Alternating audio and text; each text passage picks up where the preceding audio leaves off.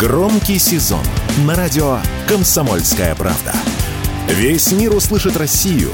Весь мир услышит радио «Комсомольская правда».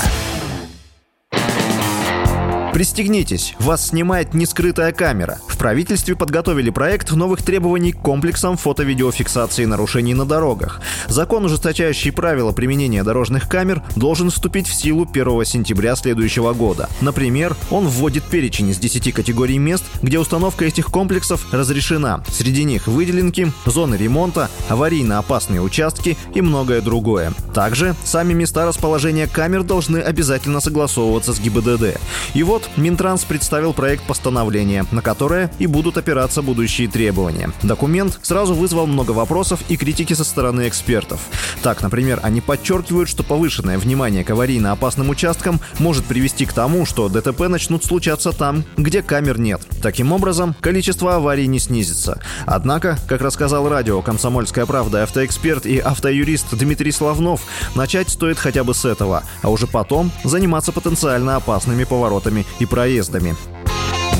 Нельзя предугадать все места, вот нельзя. Но на сегодняшний день у нас есть по э, статистике опасные участки. И с этими опасными участками, которые есть на сегодняшний день, нужно работать. Если мы понимаем, что этот поворот опасный, его нужно переделывать. Там необходимо ставить камеру, чтобы, ну это невозможно переделывать, чтобы контролировать это все. Разберемся с этим, потом будем переходить на потенциально опасные участки. Но начинать необходимо, опять же, с опасных ну, участков дорожного движения.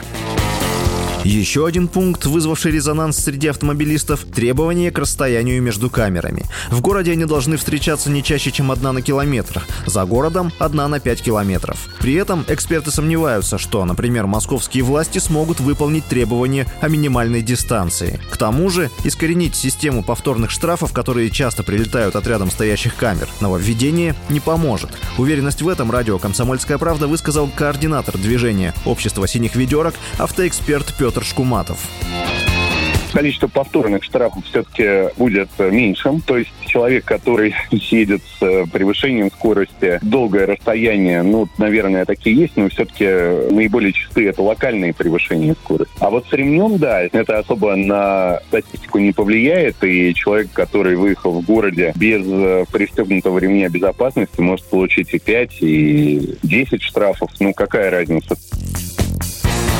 Важной частью реформы дорожного наблюдения должен стать запрет выносить штрафы с камер, которые установлены с нарушением. Такой законопроект обсуждали в Госдуме еще в декабре 2021 года. Однако пока его так и не приняли.